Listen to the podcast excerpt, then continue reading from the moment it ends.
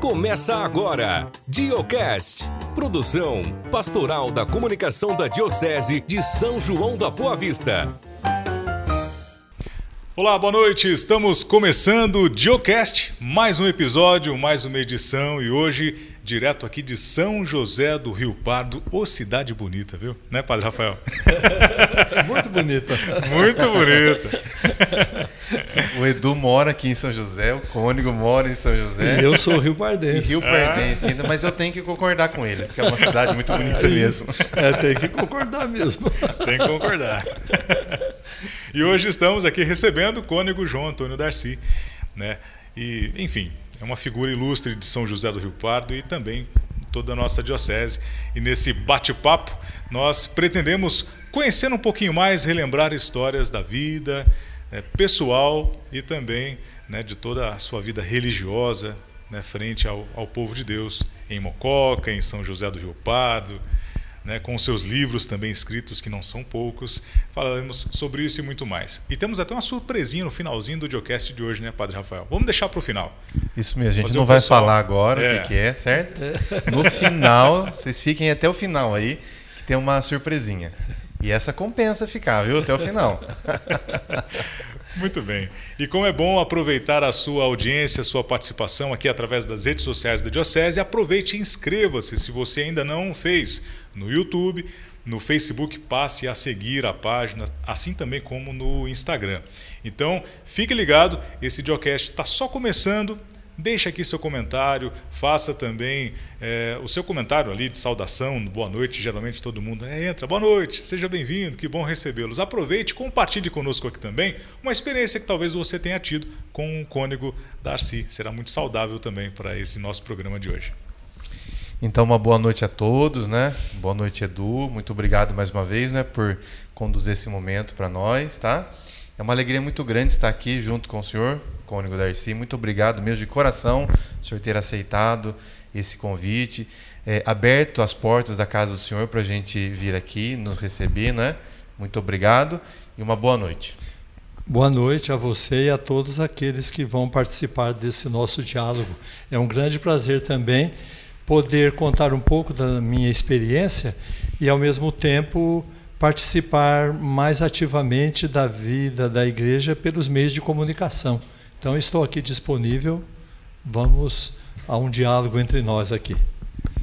A primeira coisa assim que nós gostaríamos, né, é, de iniciar nessa conversa é de saber um pouco assim da infância do Cônigo Darcy. Um, é, o senhor mesmo disse que o senhor é natural de São José. O senhor contasse um pouquinho para nós assim é, o começo da vida, né? É, para as pessoas que nos assistem, algumas pessoas já o conhecem, outras ainda não, né? Então, se o senhor puder contar um pouquinho da infância, a gente fica feliz. Naquele tempo não havia maternidade, eu nasci em casa, vamos dizer assim, né? E eu nasci num sítio que tem o meu nome, Sítio São João.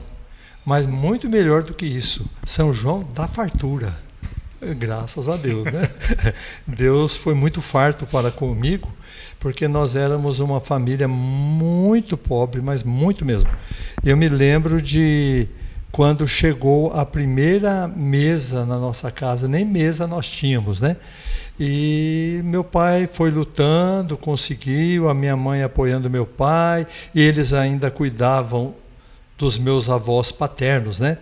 E então eu nasci nesse sítio, São João da Fartura, e depois nós mudamos mais para perto da cidade, até que o meu pai construiu uma casa e nós ficamos neste local a, a, praticamente a vida toda.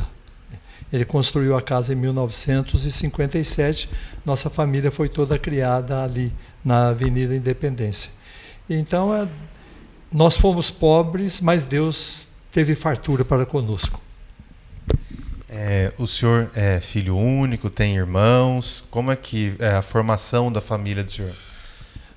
Nós somos quatro irmãos, dois homens e duas mulheres.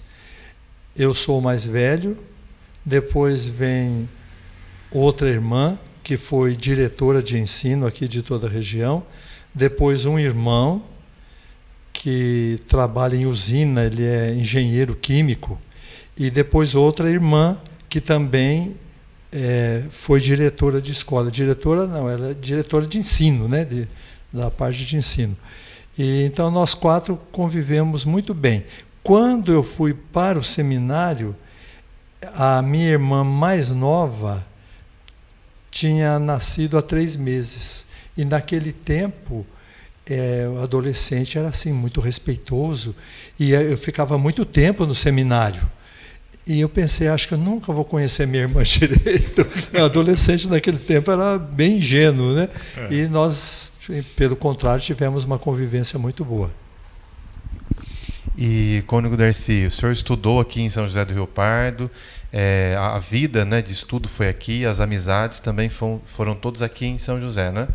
É, o senhor lembra assim de algum amigo da infância que até hoje o senhor ainda tem contato, assim, é conhecido? Ou ao longo do tempo, depois que entrou para o seminário, acaba se afastando um pouco assim as amizades de infância? É, eu fui para o seminário muito criança, com 12 anos.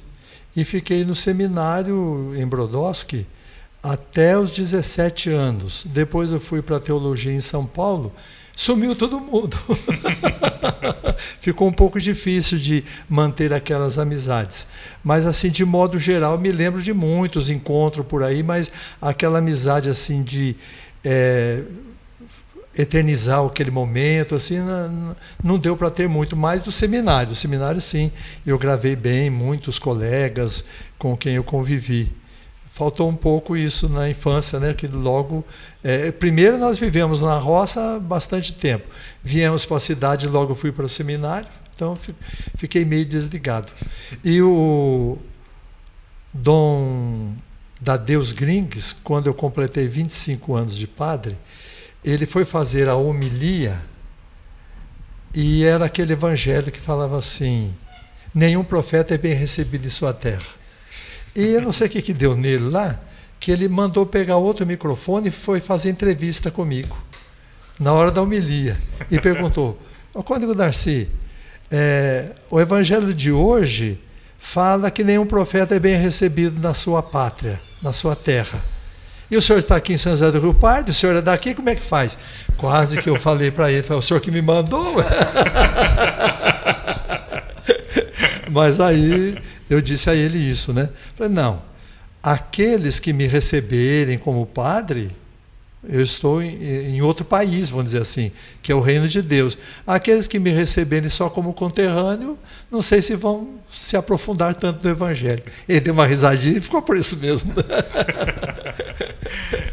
e, e, ainda mantendo essa, o nosso olhar nessa sua infância, quando, antes de ir para o seminário com 12 anos, como é que era essa infância ali, né? com os irmãos, com os colegas? Que brincadeira que o senhor tinha, né? Como é que era essa infância do Cônego Darcy? É, eu comecei assim a, a, aprender muita coisa criança. Meu pai incentivava muito. É, por exemplo, acho que com uns 10 anos eu comecei a aprender datilografia naquele tempo. E a freira que dava aula de datilografia, ela queria que fizesse mesmo. Me tornei atualmente um bom digitador até, né? Valeu a pena. E, e então eu, eu, vivi muito assim. Depois da surpresa que nós vamos ter no fim, eu hum. comecei com oito anos de idade, né? Então eu fui me dedicando muito a estudos assim, mas eu me lembro que eu gostava de é, jogar bafo, né, figurinha, virar figurinha, fazer é, jogar bola de gude. Então tudo isso a gente tinha, futebol na escola. Então é, os jogos daquela época e colecionar álbum. As bancas antigamente vendiam muitas figurinhas, então eu fiz coleção de navio, coleção de é, generais do, do mundo inteiro, e aquilo foi me ajudando a gravar muita coisa. Olha. E assim, a gente está falando da infância, né? E o senhor falou que foi cedo para o seminário. Naquela época existia o seminário menor, né? Isso. Hoje na nossa diocese não existe mais o seminário menor, né? Isso. Só o seminário maior. E é, o que, que aconteceu para o senhor ter vontade de ir para o seminário, né? Como é que foi esse primeiro chamado, senhor, que despertou essa vontade? Eu quero ser padre. É muito interessante. Ah, cada um entende o chamado em, em determinado momento. O meu eu achei interessante quando eu comparo com os colegas padres, que parece que foi um pouco diferente. A minha mãe e o meu pai diziam que eu nem sabia falar direito e falava em ser padre. Eu nem tinha visto padre na minha vida. E eles, assim, participavam de missa, vinham à igreja, mas não constantemente, porque moravam longe, na zona rural. E eu falei que queria ser padre. Depois eu vim à missa aqui um dia com a minha mãe, vi o Monsenhor Adalto com o turíbulo, aquela fumaça, falei, nossa, que coisa bonita, e fui entrando, e Deus me levou, não, não tem um momento assim. Até eu li um livro sobre a conversão de um ateu, o René Frossard. E ele é um filósofo francês e ele era ateu. E o pai dele o educou no comunismo, né? ferrenho mesmo, aquele, com manual e tudo ali. E ele se converteu. E o livro de conversão dele é interessante. Você não sabe bem quando ele converteu. Ele fala que ele entrou numa igreja, viu um candelabro, parece que deu um negócio nele. Ele falou assim: Eu entrei como um adulto e saí como uma criança pronta para ser batizada. Então, é uma coisa assim que aconteceu, né? Eu acredito que comigo tenha acontecido isso. Uma musiquinha antiga dizia assim: Não sei co como aconteceu, quando acordei eu já era eu.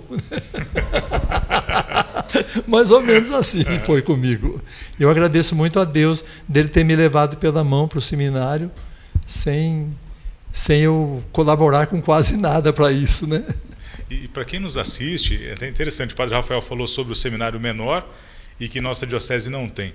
O que seria o seminário menor? Seria um seminário que acolhe então os adolescentes? É isso? Essa que é a diferença? Sim. Tá? É, há seminários, inclusive, que os meninos iam com 10, 11 anos, até naquele tempo o ginásio, né? Uhum. Normalmente com 12 então ficava, fazia naquele tempo o ginásio e depois chamava o estudo daquela época clássico, né? A gente estudava línguas, é, grego, latim, inglês, francês, estudava línguas e matemática, história, geografia. E então a gente terminava com o que, que seria hoje o segundo grau, né? Acho que mais ou menos. Aí que ia fazer filosofia e teologia. Então entrava com 12, ficava 4 de ginásio e 3 de clássico. Uh, ia para 18, 19 anos. E ficava lá internado. E esses estudos eram feitos no próprio seminário ou feitos em colégios é, seculares mesmo? No próprio seminário. Era uma cidade era enorme, né? o seminário de Brodowski, no nosso caso. Nos outros casos também, era, o estudo era feito no seminário. E os padres moravam lá, oito, dez padres. Então era um outro jeito naquele tempo. Né? Era, eram seminários arquidiocesanos, várias Isso. dioceses Juntavam, suas vocações. Todos lá. Tá lá. Quando o, o, o meu pai viu que eu ia ser padre mesmo, ele me trouxe aqui, nessa casa. Eu estava com 11 anos, mais ou menos, para conversar com o Monsenhor Adalto. E o Monsenhor Adalto falou assim: Filho, que tipo de padre você quer ser? Eu falei: Ah, igual o senhor. eu não sabia o que falar, né? Uhum. Igual o senhor. O que ele queria dizer é o seguinte: se eu queria ser secular ou religioso, né? Que tipo de padre? Eu falei igual o senhor. Ele pensou, pensou, já sei para onde eu vou te mandar, já sei. E me mandou lá para Brodowski. É, eu fiquei seis meses em Ribeirão, depois já fui aluno de inauguração do seminário de Brodowski. E nesse tempo de estudo lá, de seminário lá, é, o senhor lembra de algum professor que marcou bastante assim a vida do senhor? Que o senhor se inspirou? Ou que o senhor gostava da disciplina especialmente? Sim, todos, viu? Era gente boa. Era gente boa. eu me lembro de vários. Um, assim, que eu admirava e que é, assim, foi sempre animado e firme, foi meu diretor espiritual, É o Dom Angélico Sândalo Bernardino. Ele era lá do seminário e ele foi meu diretor espiritual. Tinha o Cônigo Horácio Longo e também o Dom Gilberto Pereira Lopes, que é atual arcebispo emérito de Campinas.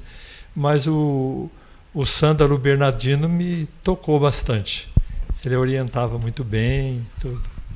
Então a gente pode dizer que o senhor era uma criança prodígio, assim, com oito anos já aprendendo música, é, se interessando pelos generais, pela história né, e tudo mais. E no seminário, é, Cônego, como é que era essa. O senhor também continuava assim. É, a palavra seria admirado né, com todo esse conhecimento, porque até então o conhecimento secular, com história e tudo mais, mas ali né, com conhecimento também da igreja, do latim, do grego que o senhor Isso. falou. É, o senhor também sentia essa, essa, essa energia toda de Sentia, conhecimento sentia. e espiritual também? Também, É. muito, muito. É, vou dar um exemplo. Uhum. Eu li, nem sabia quem era o, o sujeito, né? Eu li uns trechos do livro do Jung. Naquela, ele, ele, naquela época, eu acho que ele estava vivo ainda. Eu li um trecho, nem sabia quem é esse Jung, nada, mas eu li lá assim: Eu sou a história de um inconsciente que se realizou. Fiquei de boca aberta, eu nem sabia o que, que era isso, mas fiquei de boca aberta. Eu sou a história de um inconsciente que se realizou. O que será que significa isso? Né? Então eu tinha isso. Não, é, não tanto, vamos dizer assim, as qualidades, mas a admiração eu tinha. Sim. Tinha muito. E o senhor sempre se interessou pelos estudos? Sempre. Sempre foi uma característica do senhor, né? É, foi, foi sim. Que sempre. foi- e depois a diocese foi reconhecendo isso no senhor, foi dando assim, vamos dizer, serviços pastorais sempre relacionados assim ao estudo também, né? Isso. É, mas antes de chegarmos aí nos livros, no, no estudo, é, como que foi assim a ordenação, um pouquinho antes da ordenação, o período ali é, antes da ordenação diaconal, presbiteral, né? É, foi Dom Tomás Vaqueiro que ordenou ou ainda foi Foi o Tomás Dom Vaqueiro. Tomás Vaqueiro, né? Foi. Como que foi essa experiência ali da ordenação, né? Então, naquele tempo, nós não ficávamos muito em paróquia como hoje se faz, né? O diácono assume uma paróquia, inclusive porque eu fiz a teologia em São Paulo. Então, eu fui ordenado eh, diácono e de vez em quando eu vinha aqui a São José e naquele tempo eh, o padre de Tambaú me convidou, por causa do concílio, para dar um curso lá de teologia com psicologia. É, na época era uma coisa de pegar fogo mesmo, né? Então eu conheço ainda muita gente de Tambaú daquele tempo. Eu vinha uma vez por mês a Tambaú e dava é, uma aula para a turma dos leigos. Então era uma coisa nova, uma coisa que estava surgindo, né? É, o padre era o Luiz Girotti, é, que era o padre de lá, e ele era muito avançado, assim, gostava. Então teve esse trabalho, às vezes fazia algum batizado, casamento aqui em São José, mas não tinha assim muita participação em paróquia ainda não. E quem me ordenou foi o Dom Tomás Vaqueiro mesmo. E o senhor pegou assim o auge ali da transição, né, da, da igreja é, pré-conciliar com a igreja pós-Vaticano II, né? O senhor falou que as coisas pegavam fogo, né? Isso, é. O senhor pode contar um pouco é, esse clima, né, de Vaticano II, né? É, a- essa, esse adornamento que o Papa, é, que é santo hoje, né? João 23 queria na igreja, né? Isso. Então, ah, como eu disse, eu fui para Brodowski, mas meio ano em Ribeirão. Então era interessante, a missa ainda era em latim. Mas uma grande novidade, porque já estavam prevendo o concílio, né? Eh, foi em 1961 que eu fui para o seminário, e em 62 aconteceu o concílio. Eh, então, uma grande novidade foi durante a missa, o padre de costa rezando em latim, lendo o- a, a- o- chamava epístola, né? Lendo a epístola e um virado para o lado dos seminaristas, lendo em português, traduzindo na hora. que novidade que foi isso, foi uma coisa, né? E depois logo em Brodowski já começou a missa em latim, já na época do concílio, e aí foi foi mudando, foi entrando e foi uma coisa bem movimentada. Aí é, o Dom Tomás, na época de 70, começou a, a propor as mudanças, como devia ser e tal. Até tem uma história interessante do Monsenhor Demóstenes, com quem eu trabalhei em Mococa. É, o Dom Tomás marcou a data em que o padre poderia é, andar sem batina, de, sem batina, de leigo. Né? Uhum. E o Monsenhor Demóstenes me contou que ele, a partir daquela data, então o primeiro dia, ele saiu da casa paroquial, foi até perto da igreja, voltou correndo para a casa paroquial. de vergonha, porque usou muito tempo batina e não conseguia uh, andar no meio do povo normalmente, sem batina. Né? E aí o Dom Tomás me encarregou da catequese da diocese, eu fiquei quase 20 anos trabalhando com a catequese na diocese. Eh, visitando as paróquias, fazendo palestras. E a, até hoje eu encontro catequista que anotou tudo, tem coisa de lá. De, seria de quanto? Quase 50 anos.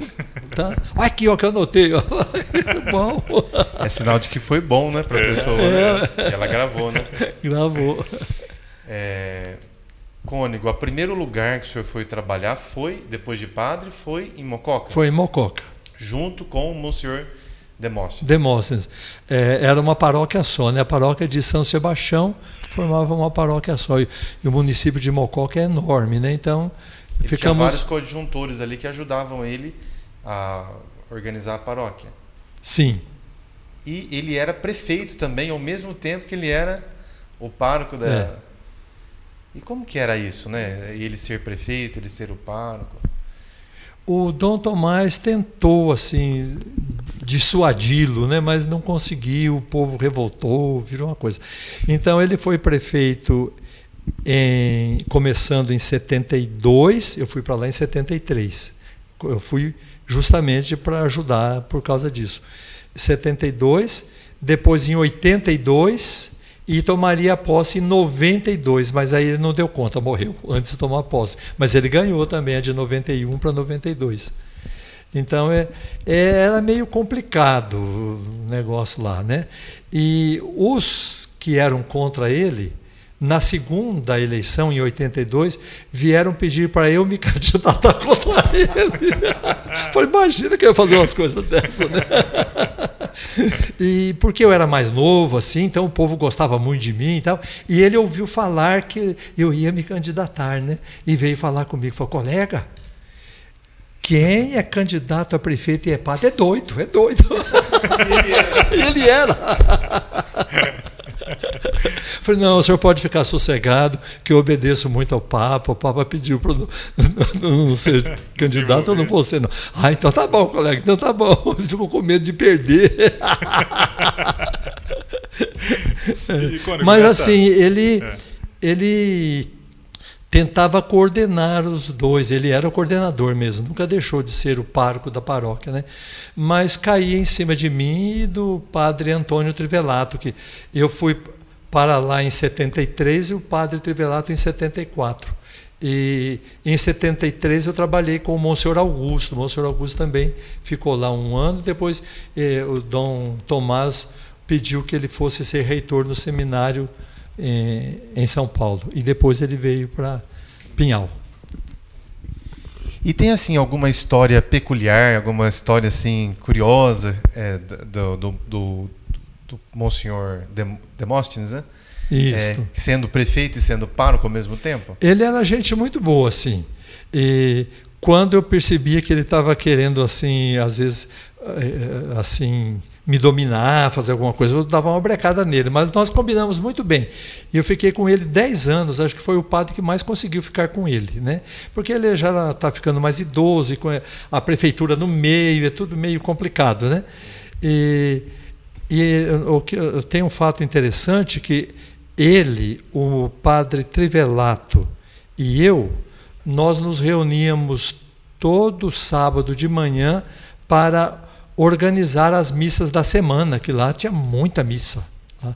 Até o Monsenhor Demos falava assim: Eu não sei que esse povo de Mococa tem, para inaugurar um trator tem que rezar uma missa. e nós nos reuníamos, aí dividíamos os casamentos, as missas, e, as bênçãos nas casas e tal. E como ele era prefeito, havia na Mocoquinha, Mocoquinha uhum. atualmente é um, uma paróquia, né? É, havia, onde o padre Gerson aqui de São José esteve, é, ela uh, tornou-se paróquia. Na Mocoquinha havia um barracão é, que era da paróquia. E esse barracão era muito antigo, era para quermesse, mas já estava danificado, tudo. Então, na hora da reunião, e depois que nós dividimos as missas, tudo, ele falou: agora tem um problema para resolver, tem um problema para resolver. Aí pegou um envelope, abriu o envelope, dentro tinha uma carta do prefeito para ele, para o pároco. E ele era o prefeito, ele era o pároco. Aí tudo bem, porque é uma questão jurídica, né?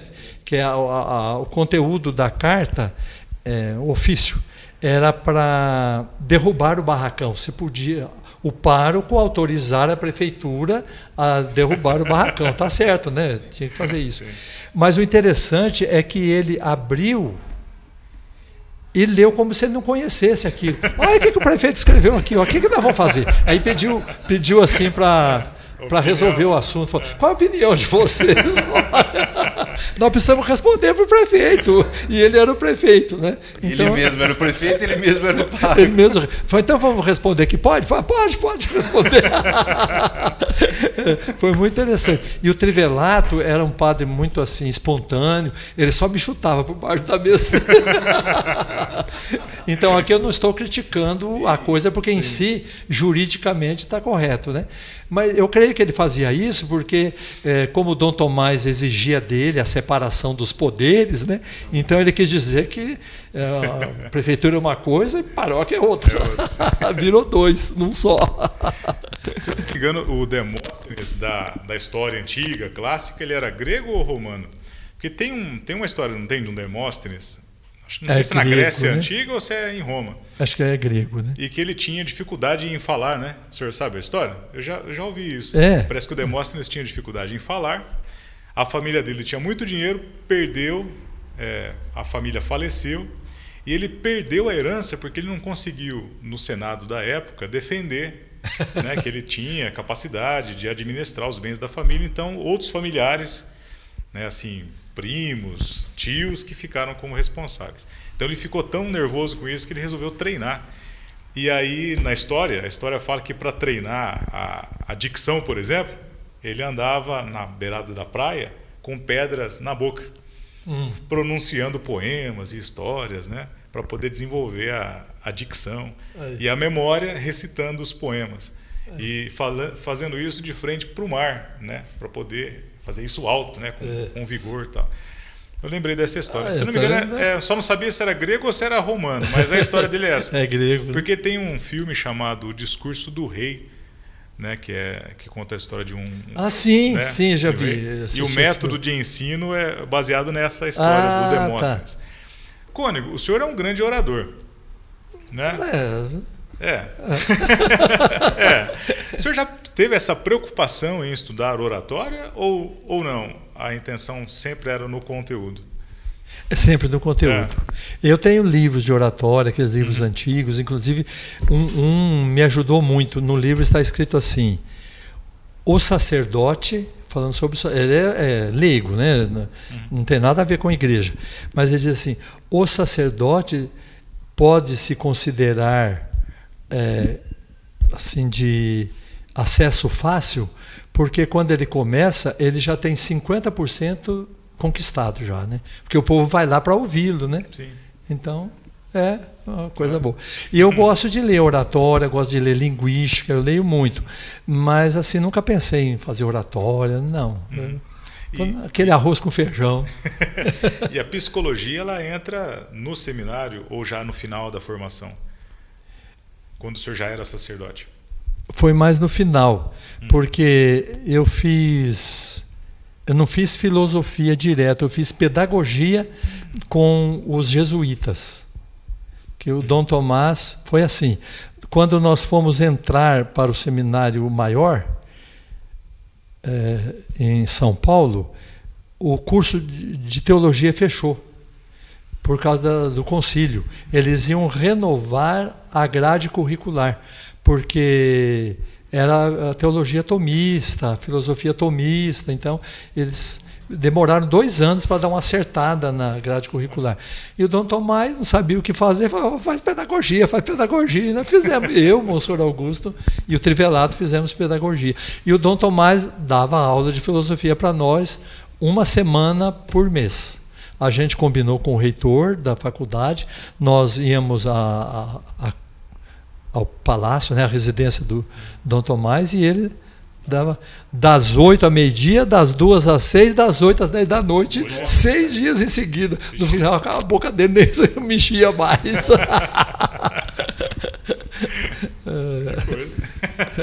Interessante, né?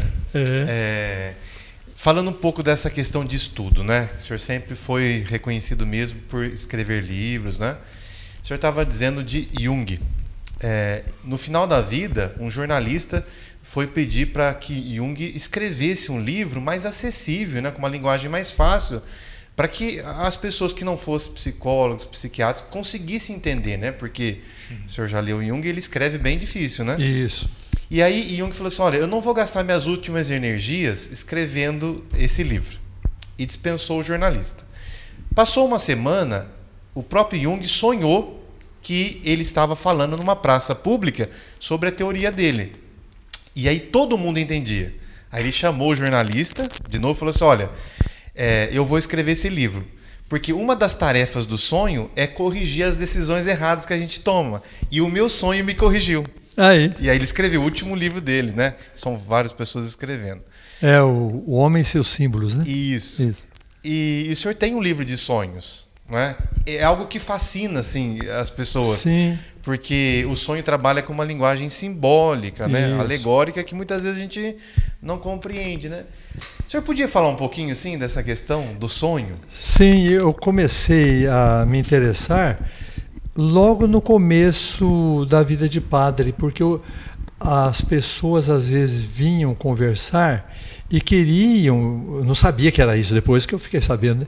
eles queriam, a pessoa queria contar um sonho, mas ficava com vergonha.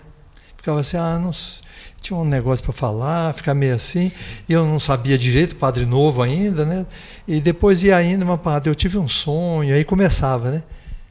Eu falei, ué, mas é, e às vezes não é nada de imoral, não é isso. Aí eu percebi que a pessoa achava que para padre saía uma coisa que ele não, não, pela qual ele não se interessa. Eu vou falar para ele, ele vai rir de mim, né? É, e aí então eu comecei a perceber isso e fui dando mais chance para a pessoa soltar o assunto. E aí a turma foi, depois uh, acostumaram, né? Fala, pode ir lá com o padre, você teve um sonho. Até aqui em São José ainda tem gente que faz isso. Há poucos dias mesmo, é, encontrei uma que participa de comunidade, ela teve um sonho e ela, é engraçado, isso aí eu posso contar porque ela falou em público. Ela sonhou que é, um idoso bateu na porta da casa dela e ela acordou e levantou e foi lá ver se, se tinha alguém. Né? E, e falou: ah, a turma da comunidade falou para falar com o senhor. Eu ia falar, mas estava no meio de muita gente não deu. É bem provável que ela seja uma pessoa super responsável, né? Porque o velhinho bateu, ela já levantou e foi lá, né? Então, então eu comecei a perceber aí, então eu comecei a estudar também, né? Estudar, aprofundar o Jung, o Freud, e, e Melanie Klein, a, a Melanie Klein, tem a, uma norte-americana, me passou o nome dela agora. É, então eu fui estudando esse pessoal e fui vendo que é importante tudo e deu certo, funcionou. Tá? E aí eu fiz o livro sobre os sonhos. Ele ficou um pouquinho técnico, é, assim, às vezes tem pessoas que têm dificuldade para ler. E eu estou tentando agora simplificá-lo, fazer um, um, mais simples em forma de dicas. Assim, olha, se você sonhou com isso, não quer dizer aquilo, não. é mais ou menos assim, tentar ficar igual o Jung, uma linguagem mais simples. Né? Mas muita gente mais simples leu e entendeu também. Acho que depende um pouco mais do esforço da pessoa de entender ou não, né? Então. Eu lembro que esse livro dos sonhos ele foi lançado mais ou menos em 2017, 2018 ou não? Porque eu lembro de uma palestra que o senhor deu na comunidade aqui da cidade sobre o livro. E parece que era recente, ou, ou foi só. É mais ou menos, eu não lembro a data certa, mas é mais ou menos, é por isso. Aí, 2017. É. Isso, um pouquinho antes, por é aí. Um pouco antes. É. Sim. Agora voltando um pouquinho para Mococa, né? Foi ah. o primeiro lugar que o senhor foi ser, pároco, ser padre, né? Trabalhou como monsenhor e também foi lá a primeira paróquia que o senhor assumiu como pároco. Foi. E gostaria que o senhor contasse um pouquinho dessa experiência, né? A primeira paróquia, como é que foi, né? É, especialmente depois do Vaticano II. É, eu já fui lá na paróquia, né, que é a Sagrada Família, né? E as pessoas, elas falam com saudade do Senhor, assim, né? Então, quer dizer, é sinal que foi muito bom, né, para é, elas, né? Isso. Então, eu queria ver como é que foi para o senhor essa experiência. É, é, pelo que eu sei, a, a Vila Santa Rosa foi formada por candangos que vieram trabalhar na usina. Eles foram ficando por aí, formando família. Inclusive, logo que eu cheguei lá, havia a casa construída no meio da rua. Né? Aí o Demóstenes tirou a casa. O ofício. Faltou o ofício. O Demóstenes era prefeito, tirou a casa do meio da rua, construiu outra e tal. Então era uma vila muito pobre. A turma lá em Mococa chama vila só. Vila é lá já sabe, é a Vila Santa Rosa, né? E o Dom Tomás então me falou, falou, é aquela vila ali, ó, se a gente arrancar uma pedra, de baixo sai ou uma criança ou um gato. Eu acho que é porque lá tem um bairro que chama Gatolândia, mas não é por causa de gato, é que o dono tinha sobrenome Gato, com dois T's, né? Gato. E, então aí ele pediu para eu fazer a, a, a paróquia, lá, criar a paróquia. Então, eu duas coisas que eu tentei fazer e consegui. A primeira é não começar a igreja enquanto não tivesse comunidade. Que a turma entusiasma em fazer igreja, mas assim, aleatoriamente, né? Então essa foi a primeira. E a segunda não é uma coisa muito católica, mas eu fiz. Encher uma igreja com mil pessoas sem nenhuma imagem de santo. Na, a, a, primitivamente não havia santo. Até teve um padre que foi dar palestra lá, ele soltou no meio da palestra. Eu nunca vi igreja católica sem santo, mas eh, tinha uma finalidade, eu expliquei ao povo, né? que eles eram muito supersticiosos, muito uma, uma religião muito tradicionalista, assim, muito é, mágica. Falei, depois a gente põe, mas, mas não falei que eu ia pôr, não. Né? Aí, então, foi conseguimos lotar a igreja com mil pessoas, sem imagem, e depois aí os padres que vieram colocaram, né? É, não era muito católico, então ficou meio assim. Mas o doutor Mais não falou nada, não. É, é, achou que estava bom. e aí nós construímos lá. Quantos anos o senhor permaneceu nessa paróquia? Uns 10 anos. É, mais ou menos 10 na São Sebastião e 10 lá, quase 20 anos. Teve um intermédio aí entre uma e outra, né? Mas uns 10 anos. E assim, além desse desafio né, da superstição, superstição é, o desafio material também foi grande, porque o senhor disse que é uma realidade assim é, de, pobre, né? É, foi muito difícil construir igreja do ponto de vista material ou não? Onde as pessoas são mais pobres, a generosidade é maior. Eu achei isso aí. E o Dom Tomás me falou assim: fazer é fácil, eu quero ver depois conservar. me desanimou. e realmente foi fácil, né? não foi complicado não. E nesse ponto o Demóstenes ajudou também, ele, ele permitia que eu fazia campanha lá na, na paróquia Ainda era a mesma paróquia, era uma paróquia só, né? Mas não, não fiquei restrito à vila. E o pessoal da vila mas foi um negócio. Nós fazíamos mutirões direto para abrir alicerce, fazer a broca, a laje. Foi. Eu também pegava carrinho de é, concreto e é, nós fizemos lá, deu muito certo. é. Cônigo, é, dias atrás nós estivemos conversando com o Monsenhor Denizar. Hum. E ele ficou muito tempo aqui em São José, até que um dia, dom da Deus, né, falou para ele assim: Catedral. É. ele até imitou, né, fazendo a brincadeira. E para o senhor sair de Mococa e vir para São José, como foi? Eu estava pregando depois de tanto tempo? Eu estava pregando o retiro. Foi na mesma época, né? Hum. Foi assim: o, o Monsenhor Luiz Bergonzini foi nomeado, foi nomeado bispo o Monsenhor Denizar foi para o lugar dele, eu vim para cá e o Padre Daniel foi para a Sagrada Família. Né? Então, para falar comigo, eu estava pregando um retiro, eu não lembro se era para os teólogos que iam ficar diáconos ou, ou diáconos que iam ficar presbíteros. É a turma do Padre Mauro. Né? Eu estava lá em São João, estava pregando, tal, tal. Quando foi lá pelas 11 horas, hora do almoço, o Padre Mauro falou assim: Ué, o que, que o bispo veio cheirar aqui, né? Eu falei, é mesmo, tá, acho que ele não estava nem sabendo, não sei como é que foi lá. Aí depois que eu terminei, ele me chamou do lado, assim, falou, o senhor está bem em Mococa? Eu falei, estou bem, graças a Deus. Ele falou, o senhor já pensou em sair de lá? Eu falei, não, nunca pensei. Ele falou assim: olha a filosofia dele, ele falou assim: é, se o senhor está bem, você não vai pensar em sair, né? Mas eu quero que o senhor saia. falei, então eu saio. aí, ele falou isso no dia 2 de dezembro de 91. Aí no dia 4 ele anunciou, né? Naquele tempo era só rádio. Né? É. E depois que ele foi para o Rio Grande do Sul e voltou, ele veio me visitar aqui e falou: Ei, nós fizemos uma coisa bonita aquele dia, hein? Porque na, na reunião do clero, é, é, ele pediu para reunir todos os padres, era uma quarta-feira, e os bispos são nomeados de quarta-feira. Né? Então, ele falou assim: então nós estamos aqui reunidos, tal, fez a introdução e disse assim: o. O Monsenhor Denis. Não, começou começou de trás para frente. Falou, assim, na ordem hierárquica, né? Falou: o padre Daniel vai sair de vigário paroquial de São José e vai ser pároco da Sagrada Família. Os padres começaram, é o Darcy que vai ser bispo, é o Darcy que vai ser bispo. Aí o, o cônego Darcy vai sair de Mococa e vai para São José do Rio Pardo. Ah, o Denizar que vai ser bispo.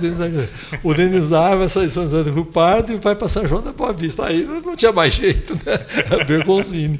Ele começou assim, ele fez um suspense. Que suspense que nós fizemos, hein?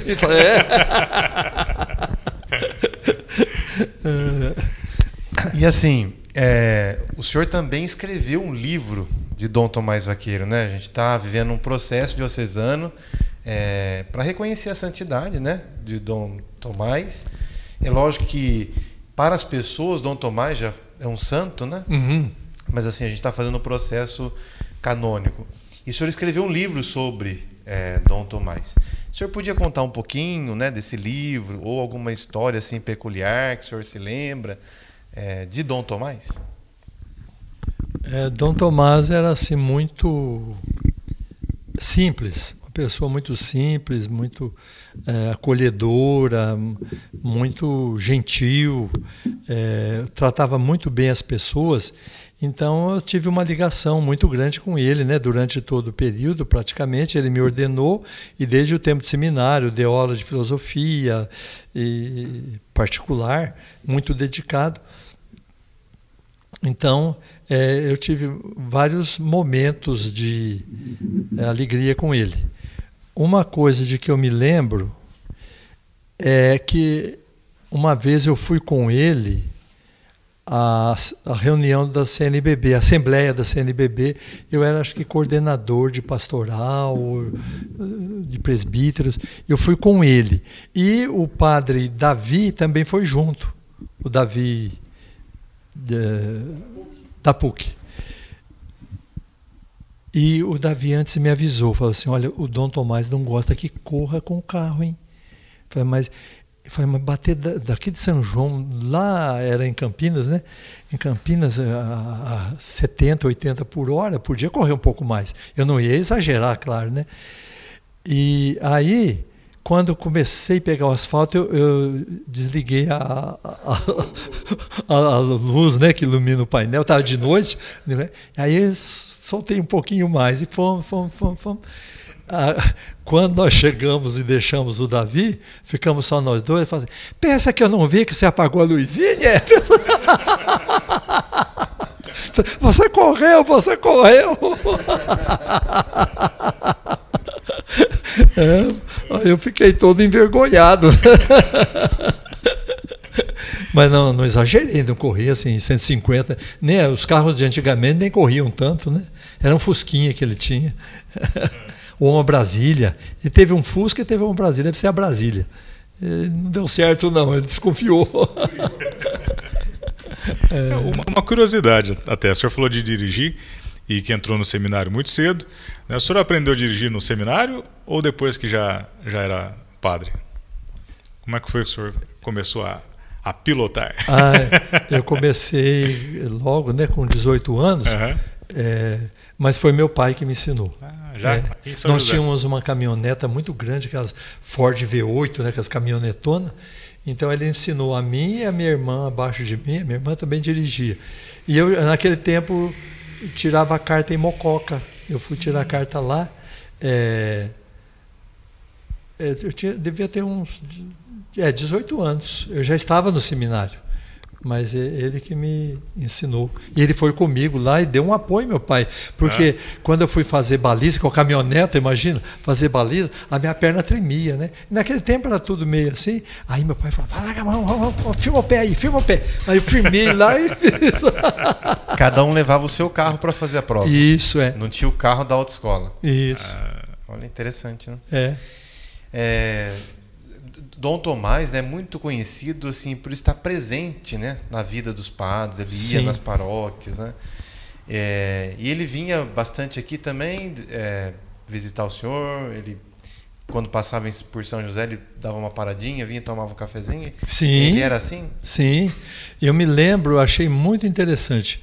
É, logo que eu cheguei por aqui, é, nós fizemos retiro de jovens na casa de Nazaré ele chegou lá na hora do almoço, conversou comigo e tudo e tal. Ele falou assim: Eu tomei café da manhã em Mococa. Eu estou almoçando aqui e vou tomar café, acho que em Vargem Grande, depois vou jantar em Mogi Guaçu, para visitar os padres, né? os retiros, participar. Então ele andava para todo lado. De vez em quando ele aparecia. E assim, como foi difícil para alguns padres tirarem a batina, Dom Tomás não tirou a batina ou ele chegou a tirar a batina? Ele chegava pouco. Ele, às vezes ele andava a, a, leigo, né? De clergyman, mais de clergyman. É, ele, mas ele gostava de usar a batina. Interessante, olha como era o concílio. Ele, com aquela formação do concílio de Trento, quando ia a Mococa fazer crisma, ele celebrava a missa e eu ficava sem batina, sem nada. E ele nunca achou ruim. Naquele tempo era assim, é bem, bem mais, light. Mais, mais light. Né? É, bem livre, né? Livre, livre. melhor dizendo. Sim. É que hoje o mundo está polarizado, né? É. é. As pessoas é, querem que as outras pessoas sejam daquele jeito e só. Né? É. E assim, não tanto verdade que você falou que o pessoal de lá gosta de mim até hoje. Isso aí não atrapalhava nada a, a, o respeito que o povo tinha, que todo mundo era uma novidade, o padre, né, eh, junto com o povo. Então, uma coisa bem legal mesmo. E, e só para completar esse, esse, momento ainda, existia ainda resistência de algumas pessoas assim por manter a missa em latim, tal, ou não? Estava todo mundo muito empolgado mesmo com essa novidade? Pelo que eu lembro, estava é. todo mundo empolgado. Uhum. Eu achava ainda que tinha sido pouco, devia ser mais, mais ainda. embalado. Inclusive, alguns liam o documento com você e falavam, aí, ó, não mudou nada, não mudou nada. e uma curiosidade, onde que entra é, essa é, cônego, monsenhor, né? Você já, quando se tornavam padres, né, quando recebeu essa consagração, já já era com como cônego ou não? Como é que é?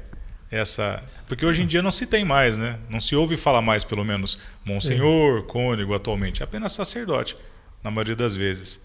Por que essa diferença? Uma vez eu fui hum. visitar a Nestlé e o que me se serenou lá uhum. é, um, já um dos donos lá da fábrica. Ele falou assim: é, a Nestlé tem acho que seis ou sete graus hierárquicos.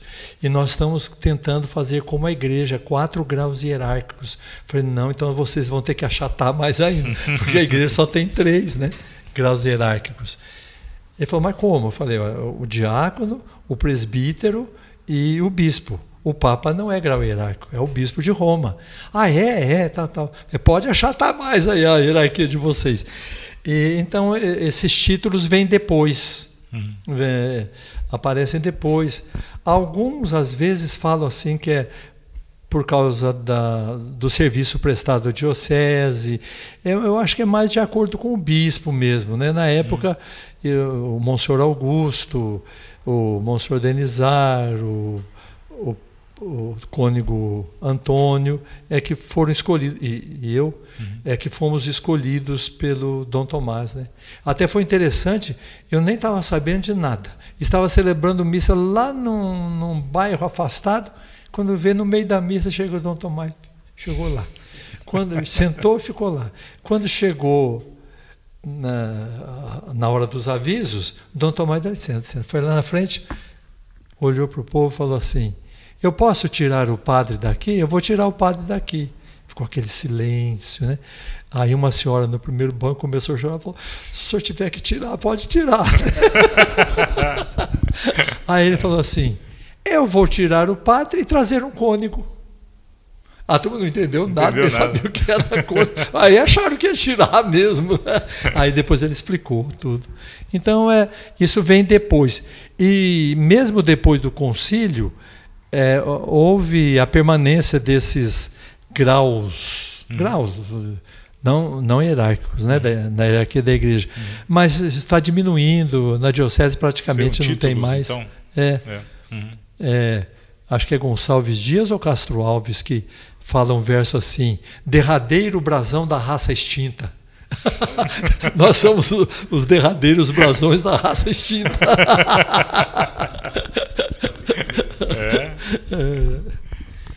É, Cônigo, é, fale um pouco mais sobre os outros livros né, que o senhor escreveu, é, as inspirações, ou foram chamados da igreja para você escrever. Uhum. Como é que foi essa vida, vamos dizer assim, de escritor né, de, de livros?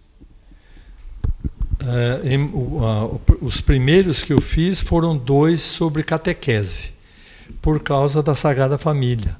Lá era um bairro muito pobre, o pessoal não tinha assim como ter acesso muito a livros, embora a paróquia pudesse adquirir e comprar, mas assim eles tinham dificuldade, né?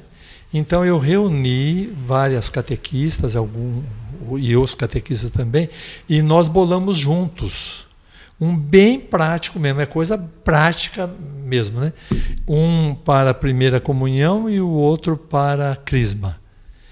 E, e foi muito bom para a turma lá naquela época. Agora, eu acho que pelos, pelas comunicações que nós temos hoje, nem sei se seria tão útil. Né? Mas é, e tem toda a doutrina mesmo, todas as virtudes cardeais, virtudes teologais, as, as uh, obras de misericórdia espirituais, tem tudo o catecismo inteirinho e, e as explicações com desenhos e tudo, mas uma coisa bem simples.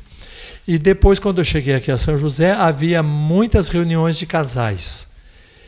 Eu bolei, então, um com a liturgia do domingo, porque eles uh, levavam o folheto do próximo domingo e, em cima daquele folheto, eles é, comentavam o evangelho. Né? Então, eu fiz um sobre São Mateus e São Lucas.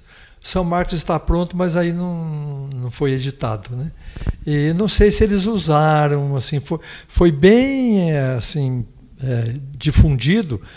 Eu falei que era para isso, mas depois começaram a criar outras paróquias, foram dividindo os grupos, mas enfim, muita gente adquiriu. E, Eu fiz um de poesias, eu gosto muito assim, poesia rimada e metrificada, para exercitar para não ficar esclerosado muito cedo. é, um, uma quadrinha que eu fiz é assim: saudade é ferida, anestesiada, de tão dolorida parece curada. então eu fui fazendo assim uns versinhos, né? E teve esse aí e a, fora do, do, que a diocese me pediu, esse dos sonhos, é, um, dois, três, quatro, cinco, seis, sete, oito, nove. É. Então a, aí veio o primeiro foi do Dom Tomás, né?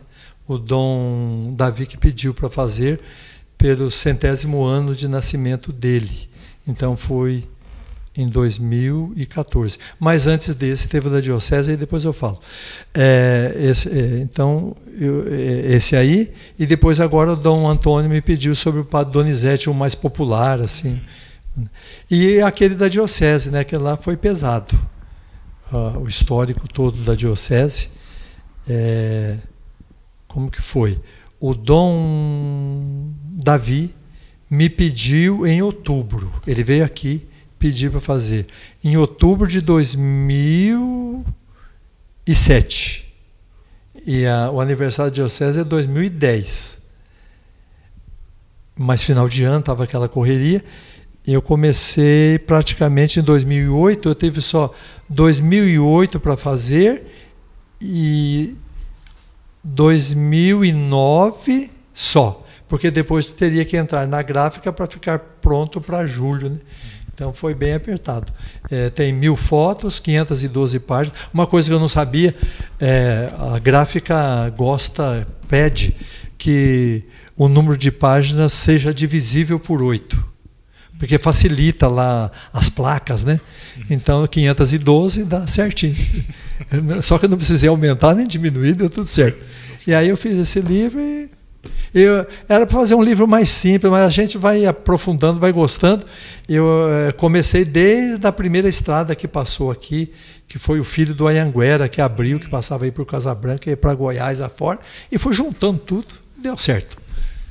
Como é que foi esse processo de pesquisa desse material? O senhor recolhia informações? Como que o senhor fez esse processo? Entrevistas? É. É. E eu não sabia nem. Uh, eu sabia datilografar, mas digitar não. Primeira coisa, eu me esmerei na digitação e também na colocação de fotos. Eu que coloquei todas as fotos, coloquei as, até como é que é, moldura e a legenda com outra letra diferente, caractere que fala, né? com outro caractere diferente, tal, tal, juntei lá. É, então eu fiz isso, aprimorei e os padres me ajudaram demais, muito mesmo. Eu só não sabia o seguinte: eu fui à gráfica primeiro. É, não, as fotos não podem ser mandadas por computador porque a resolução é baixa. Eu tive que tirar foto de todas as fotos, vamos dizer, o melhor dizendo, é, imprimir todas no, no computador, passar para o computador direto e depois por lá e nomear todas. Foi um trabalho bom, mas os padres me ajudaram muito. Eu visitei quase, quase não, todas as paróquias. Eles me punham os livros da, da paróquia à disposição, eu copiava. Então, foi um trabalho muito bom. E desse livro, que história mais é, que marcou o senhor ali, desse, desse, de todo esse livro, né? Grande, né? É, que história que marcou, que ficou assim... Duas, uma séria e outra pitoresca. Uhum. A séria é do padre Francisco Bueno de Azevedo. Ele foi o primeiro pároco de Caconde, e a paróquia de Caconde é, abrangia uma extensão muito grande. Todo ano ele saía de Caconde, ia aqui por Minas Gerais até Cajuru, de, isso no, em cima de lombo de burro. De Cajuru ele ia até perto de Franca, atravessava Franca, vinha, pegava uma estrada que chamava Estrada Boiadeira, ia até Mogi Guaçu e depois voltava para Caconde. Era um grande apóstolo, Francisco Bueno de Azevedo. É, encontrei no, no livro do Adriano Campagnoli, que foi um grande historiador de Caconde. Né? Então ele fazia toda essa volta e ia fazendo então batizado, casamento, visitando as famílias e anotando tudo. E, e, então é um padre muito digno. Né? Eu não lembro o nome do outro. O interessante é um de Mogi Guaçu. É, Mogi Guaçu tinha um escrivão que morava lá em Mogi ia trabalhar em Mojimirim. Morava no Guaçu e ia trabalhar em Mojimirim. E os dois não se bicavam, o padre e o escrivão não se bicavam. E esse escrivão punha artigo no jornal contra o padre. E o padre ia na hora da homilia, e foi, foi, foi, foi. Quando vê, esse escrivão apareceu morto. Aí virou aquele sururu na cidade, como é que vai, vai? Aí procuraram o assassino, não acharam, não acharam. Quando vê acharam o assassino, e, e aí o assassino foi, falou que foi a mandato do padre. aí chamaram o padre. Chamaram o padre.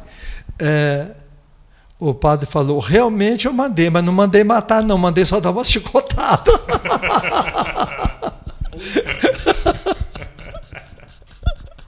Aí ficou livre. Aí ficou livre. O testemunho do padre valeu. Não se sabe até hoje direito como é que foi. Como é que foi? Olha só. Que situação. Então eu aprendi muita coisa com esse livro. É gostoso, foi muito bom.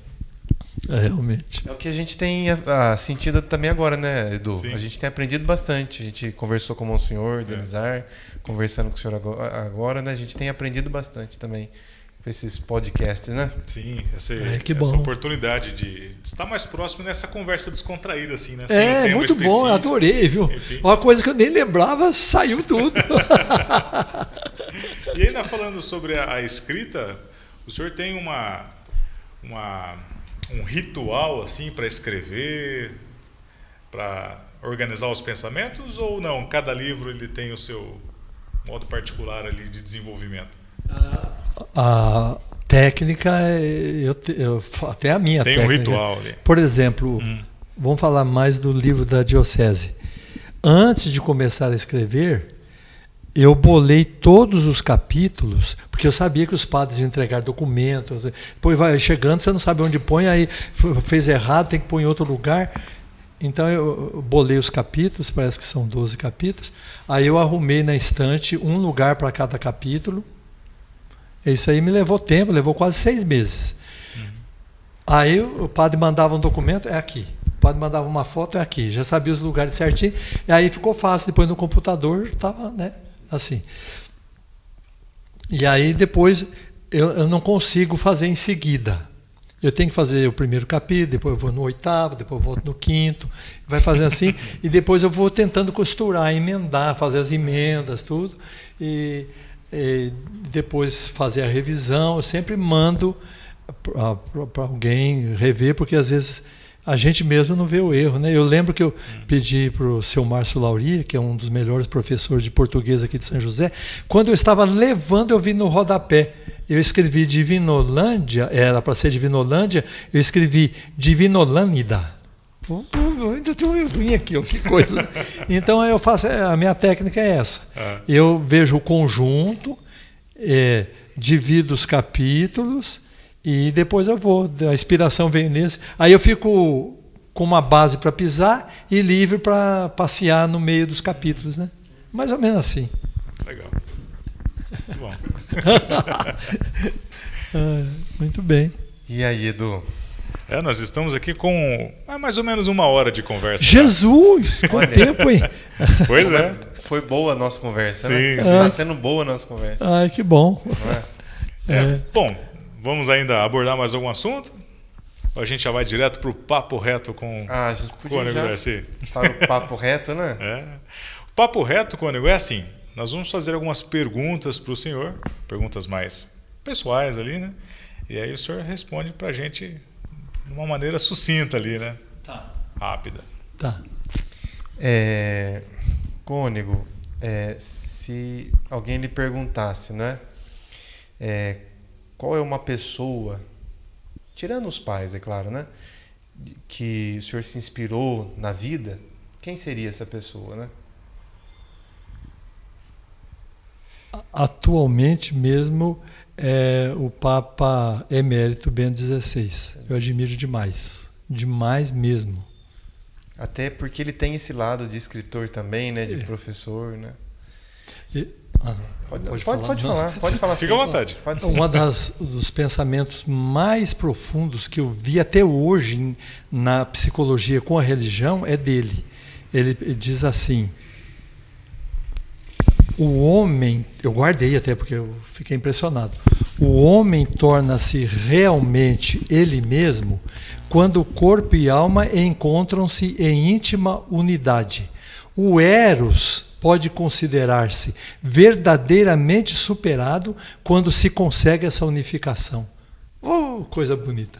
Desculpa, não era pra, é, papo reto. Não, mas pode ser. tá perfeito. Bom, já que estávamos falando de livros ainda há pouco, é, qual é o livro que o senhor tem assim em mente, ou talvez no próprio coração, que ainda vou escrever sobre isso? Assim como Jung, deixa eu melhorar é, um pouquinho. Assim como Jung, é. qual que é a última energia que o senhor gastaria para escrever o quê? Sim. Eu penso que seja esse sobre os sonhos bem popular. É. É isso aí eu tenho em mente. É, falando de sonhos, então, já que o senhor deu a deixa, né? Qual sonho que o senhor escutou, que o senhor teve que organizar para a pessoa, que mais lhe impressionou assim? Né?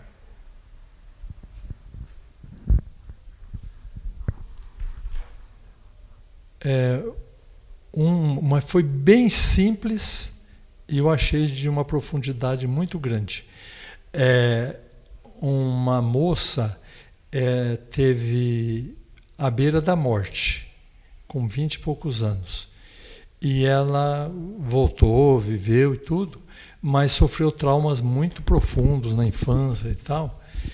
E a primeira vez que ela veio conversar comigo, eu ajudei. Quando ela chegou a segunda vez, ela disse assim: eu sonhei que o senhor tinha morrido. E, e, eu fiquei muito tempo pensando que o senhor tinha morrido mesmo. O sonho, foi, o sonho foi tão real que eu achei que o senhor tinha morrido mesmo. Aí depois eu expliquei para ela, olha, a primeira que me falar isso, Deus te abençoe. É sinal que você não vai criar dependência de mim. Você vai ser uma pessoa excelente. Esse sonho me impressionou realmente. Olha, sim. Dá vontade de falar, você sonhou que eu morri? Você viu as coisas dessas? Nada. É, ela dispensou a dependência de mim, né? Falando de música, é, o Cônigo tem uma música assim, que é aquela música preferida? Olha, eu, vou falar. Eu gosto muito de música sertaneja. Uhum. gosto muito mesmo. Tem várias, assim. A uma que eu acho muito interessante é a morte do Ferreirinha. é? E o que ah, no seminário a, a, que me impressionou muito foi a sexta sinfonia de Beethoven, né? A pastoral de Beethoven. Inclusive eu toquei há uns tempos um pouquinho no acordeon, deu para tocar só um pedaço que uh, sobressai o, o solo, né? Uhum. Então é, essa me impressiona muito a, a sexta sinfonia de Beethoven. É, senhor logo vai completar 50 anos de sacerdote, né? Isso. É uma jornada muito bonita, né? É, então eu acredito que é, nesse processo, assim como no matrimônio, deva haver alegrias e tristezas, né? O senhor poderia mencionar uma uma alegria que o senhor teve e uma tristeza que o senhor teve ao longo desses anos todos de sacerdócio? A alegria. Nossa! Parece que eu estou sempre bem. Ah, não, não tem assim. A minha vida eh, foi pautada sempre por coisa bem simples. Que Sabe que eu nunca pensei nisso? Nem alegria, nem tristeza. Então pode deixar para o próximo podcast. é, vamos fazer um próximo. É? É, é. A tristeza que eu. A tristeza eu lembro de uma, dessa de vez em quando me volta. Quando eu estava no seminário, com uns 13 anos, em Brodowski, tem um quadro, mas não é, é só para falar. Não, pode falar. É, Pode um falar. quadro de Sagrado Coração de Jesus de Maria no, no, no pátio, enorme. Eu sentei lá na grama, fiquei olhando, parece que veio uma tristeza. Eu pensei assim: nossa, faltam 10 anos para eu ser padre, eu nunca vou conseguir. E aquele é uma tristeza que eu tinha assim, né? De, de casa não, não me deu tristeza porque eu gostava de lá, eu vinha para casa. Isso aí foi a tristeza. A alegria, o dia da ordenação, eu não, não é que não era alegre, é, é o seguinte, eu vi uma frase lá no mosteiro que diz assim: Padre, celebra a tua última missa como se fosse a primeira. Eu pensei de jeito nenhum. A primeira estava muito assim, a gente fica nervoso, né? Mas foi uma alegria. A ordenação foi realmente uma alegria. Infelizmente eu não sei responder assim na hora. Mas perfeito. Sim, sim. É. Aqui tranquilo, o papo reto está concluído. Tá. Acho que nós já podemos ir partindo para a nossa surpresa Olha de, aí, do Geocast, com a ouvintes. participação do Cônigo hoje. Eu queria até aproveitar, e, e até para você que está nos acompanhando, assistindo, né, a minha experiência com o senhor foi quando eu trabalhei na Rádio Maria, ali no São Roque. Você falou do mosteiro, eu me lembrei agora. Ah. Né? Rádio Maria ficava ali na igreja de São Roque. Na época eu comecei a trabalhar ali, né, como locutor, enfim, É, a gente começando os primeiros ali. passos. O senhor tinha um programa lá, Perto do palco ali. isso, semanal, se não me engano, Isso. né, alguns dias da semana. E também já acompanhei o senhor algumas vezes em Mococa. O senhor fazia programa na TV, na TVD em Foi. Mococa. Isso. Então, o Cônigo já radialista, apresentador de TV. Deus o enriqueceu com muitos É. dons, né? Oh, que bom! E, e nós podemos perceber, Cônigo, que as suas homilias elas são é, muito bem respeitadas e, e guardadas, inclusive. Né? Tem muitas pessoas que gravam, reproduzem. É, durante um período na paróquia Nossa Senhora do Rosário, algumas pessoas é, chegaram a me levar fitas de homilias que eles tinham do senhor ali para tentar transformar do, do, do cassete para o CD. Né?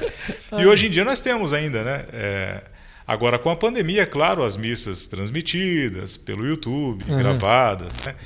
Temos também o Chico Mesquita, que faz as gravações e coloca Isso. também no formato de podcast né? É isso. das suas falas. Falando especificamente das suas homilias, é, qual o método de, pre- de preparação? Porque elas são bem didáticas, né? O senhor utiliza o evangelho, o senhor traz uma reflexão bem prática ali para o dia a dia, com passo a passo, inclusive. né? Como é esse método que o senhor utiliza também para compor essa, essas homilias? A primeira coisa, eu me imagino lá me ouvindo, né? Falei, como será que eu vou entender o que eu estou falando e para o povo entender? E eu já começo assim, na segunda-feira, já leio o Evangelho, vou tentando ver assim, e eu vou estudando sempre para seguir uma lógica ah, mental, Uhum. mas de acordo com a, assim o dia a dia da pessoa para tentar entender. E eu sempre uso alguns recursos. Às vezes eu coloco tipo é, como que chama quando é, faz tem um nome, não lembro. Quando as primeiras palavras formam uma palavra, você faz várias palavras, tem um nome, eu esqueci. Acróstico? Acróstico. Acróstico. É, eu faço acróstico. Hum. Estou bolando uma para esse domingo agora, né? É, Jesus Cristo Rei. Que, que, que você vai fazer para ser rei, como Jesus Cristo? Respeito, experiência e intervenção. O rei faz tudo isso. Ele é respeitado, ele tem que ter experiência. Um rei novo pode fazer muita besteira. Né? E intervenção, assim, na hora que precisar falar, falar. O rei tem que dar a lei dele. Então eu vou bolando assim, é hora, outra hora é uma frase de, assim que o pessoal guardar, algum trocadilho, e vai indo, né? Eu vou fazendo assim, é o meu jeito de fazer. Legal. Sempre tive curiosidade de perguntar isso. É, é, mas o que eu procuro mesmo, sobretudo, é a concatenação, né? Sim. Não, não falar uma coisa desligada da outra, Sim. dar uma sequência. Que bom. Então agora nós vamos para esse momento tão Deixa esperado. eu, deixa eu ajudar ali, vamos lá. é? Só que a turma não sabe o que é esse momento esperado. Né? Ah, mas eu tenho certeza que estavam todos esperando, hein? É. O cônego Darcy, como eu falei, foi enriquecido por Deus com muitos dons. E um desses dons é a música, né? Então, o cônego Darcy vai dar uma- fazer uma apresentação para nós agora. se eu peguei a sanfona na maneira correta aqui para colocar. Precisa de ajuda agora? Acho que dá aqui. Pegar? Aí. E o microfone aqui também, a gente tá É, é pegar o som. pegar o som.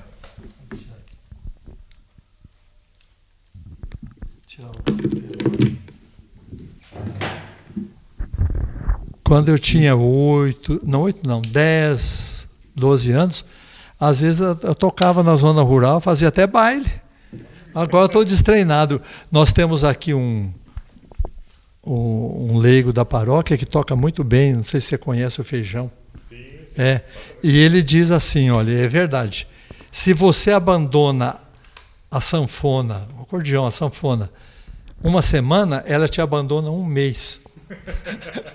Tem que treinar todo dia, mas eu é só de vez em quando. Vamos ver. Toco só de vez em quando. Vamos lá.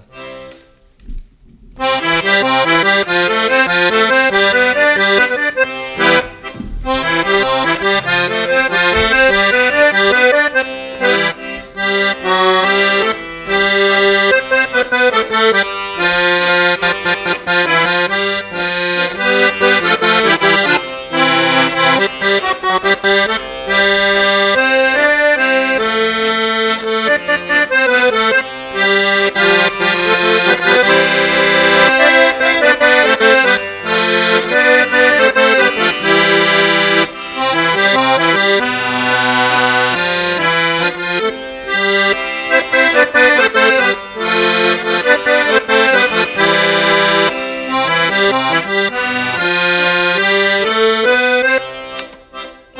Mais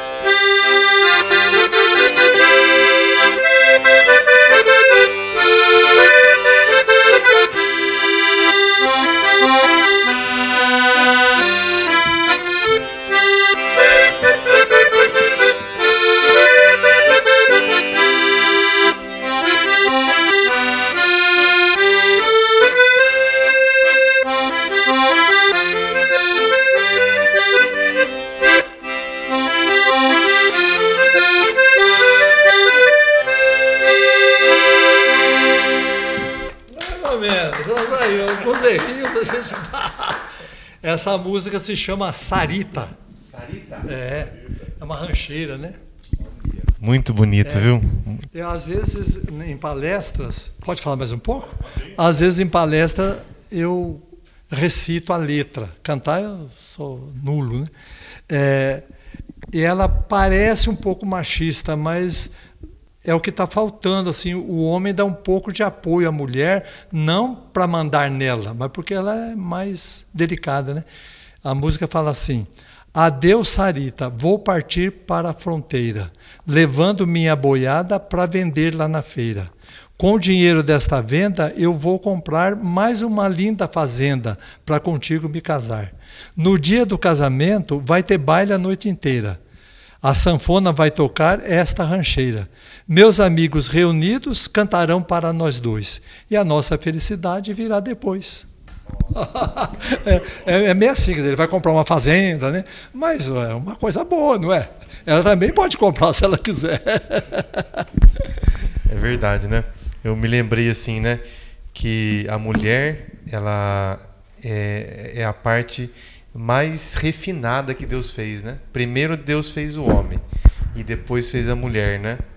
porque as coisas refinadas vêm depois, né? Aí, ah, tá pronto. Então a música está aprovada. a letra. Bem, estamos chegando, infelizmente, o final aqui do nosso bate-papo de hoje com o cônego João Antônio Darcy, né? nesse momento histórico para a nossa diocese, também para o Diocast. É, quanta coisa né, interessante, histórias maravilhosas e histórias de dedicação ao Evangelho, à vida, às pessoas, nós podemos conhecer um pouco mais. Padre Rafael, como sacerdote, como é que é para o senhor ouvir ouvir essas histórias e conhecer um pouco mais sobre essa vida? Olha, olha o Cônigo Darcy sempre é, é referência para nós padres, né? Olha aí. Quando a gente fala Cônigo Darcy, todo mundo se enxerga o senhor como uma referência, né? Eu já tive a alegria de escutá-lo em homilias, palestras, né? E já pude beber um pouquinho dessa sabedoria. Li também o seu livro sobre os sonhos, né? E, e, estando aqui, isso me traz mais alegria ainda né, para o exercício do ministério, me motiva muito mais a se aprofundar nos conteúdos né, da nossa fé, não só da fé, mas esse diálogo com a cultura, né, que eu acho que o que é caracteriza, o, caracteriza o Cônigo Darcy é isso: é a fé que dialoga com a cultura. Né? Não é um padre só que fala é de teologia, ele fala da teologia com a cultura. É, é isso mesmo. É. É eu isso, faço muito esforço para isso. E isso me inspira bastante também. Eu, eu também, nas minhas homilias, tento.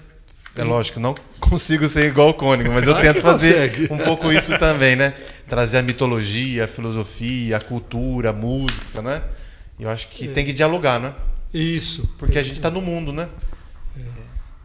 É. é. o trabalho científico que eu fiz na teologia foi é, a carta aos Romanos, capítulo 1, versículo 18 a 36, comparando com Martin Heidegger. Né? Aquilo lá me ajudou muito. É. é. E, e para o senhor, é, que vem dessa escola de transição, né, de concílio, e, e, hoje, de repente, está aqui sendo filmado por dois celulares. É, né? na, na, na, pandemia o senhor já acostumou com isso, né? Foi. Mas está ali sendo filmado por dois celulares, com luzes artificiais e esse ambiente diferente, que não é uma TV, que o senhor já estava muito bem acostumado, mas é com essa linguagem um pouco mais digital, né? Como é, é que é para o Cônigo Darcy, nas suas considerações hoje, falar sobre, sobre isso, sobre essa nova fase do Evangelho? é realmente algo impressionante para mim. Há poucos dias encontrei um senhor aqui na rua e ele falou, falou, ah, meu filho está lá nos Estados Unidos, ele assiste a sua missa todo domingo. Eu falei, mas que negócio que é esse? A primeira vez que eu vi isso, na missa das 10, é, a primeira vez que nós filmamos aí durante a pandemia, alguém veio no final, não, veio na hora da e falou, padre, estão assistindo o senhor lá na praia. E eu olhei para a câmera e falei: Ó, oh, não bebe muito aí não, viu? Mas aquilo para mim foi. Nunca ia imaginar uma coisa dessa, né? No, no seminário, é, eu mandava carta para meus pais, depois de um mês que eles respondiam. Então, fenomenal. O que eu digo aos ouvidos vai ser gritado em cima dos telhados, né? Não é assim que Jesus fala? Então, para mim é uma grande alegria mesmo poder participar desses meios atuais. Eu vou me adaptando à medida que eu posso. que bom. Então a gente só tem a agradecer ao senhor, Cônigo Darcy, né? Por estar ser essa presença na nossa igreja diocesana, por ser referência para nós padres e também ser referência para o povo, né? Que o escuta do Brasil aos Estados Unidos, do Iapoque ao Chuí, em todos os lugares que é, o senhor tem alguém que o conheceu, tenho certeza que levou o senhor para sempre, né? É, então, muito obrigado mesmo por ser essa presença de Deus na nossa vida. Eu também eu agradeço muito de ter mais novos me considerando também, né? Isso é muito bom. E à medida que o tempo vai passando, as gerações vão se aperfeiçoando. E é, um padre mais idoso me perguntou como é que eu combino com o padre Otair. Ele falou, mas qual que é o problema, meu Deus do céu, né? É, é gostoso, assim, conviver com os padres mais novos e, e, e é edificante também ver o, o empenho. E, e, isso obriga a gente, eu escrevi no livro da Diocese, obriga, me obriga a deslanchar o pensamento mesmo, porque os mais novos são mais rápidos no pensamento. Os mais idosos vão ficando mais contemplativos e às vezes até se retiram de campo, né? E eu não vou fazer isso não. Eu vou me é, emeritar, mas não deixar de trabalhar, né? Que bom. Agradecemos imensamente a, a oportunidade de estarmos aqui na casa do Senhor hoje. Né? O senhor está muito bem acompanhado. É, São Brás. São Brás. Preparando todo esse nosso ambiente, né? sempre muito acolhedor. E, e, claro, também a Diocese, através aqui do meio de comunicação, né? Facebook, YouTube, Instagram, com certeza os comentários aí durante essa noite. Agradecemos a você que nos acompanhou, que esteve conosco, né, que compartilhou também. Nosso muito obrigado mesmo. O Diocast está ficando por aqui e a gente se vê numa próxima oportunidade. Padre Rafael, suas considerações, Cônego. Então, muito obrigado mais uma vez, Cônego. Obrigado a você que nos acompanhou aqui nesse momento. Tenho certeza que foi um momento muito especial, de muita sabedoria compartilhada é, e fez muito bem, não só para mim, mas tenho certeza que fez bem para você também. Muito obrigado pela companhia. Muito obrigado. Eu não sei como é, não é audiência, não. O que, que é? Pela visualização, visualização e audiência, né? pela presença. Muito obrigado. É uma alegria muito grande trabalhar na Diocese e participar desses meios com gente mais nova que entende bem da, do funcionamento da coisa e, e leva o Evangelho de, por várias maneiras a, a, todos vocês, né? É uma alegria e sendo espontâneo assim, às vezes tem hora que a gente não sabe bem como é que faz, mas foi para mim foi ótimo. Um abraço a todos, que Deus abençoe a todos. grande abraço, até o nosso próximo encontro. Tchau, tchau. É, tchau, tchau. Termina aqui o Diocast, produzido pela Pastoral da Comunicação da Diocese de São João da Boa Vista. Até o nosso próximo encontro.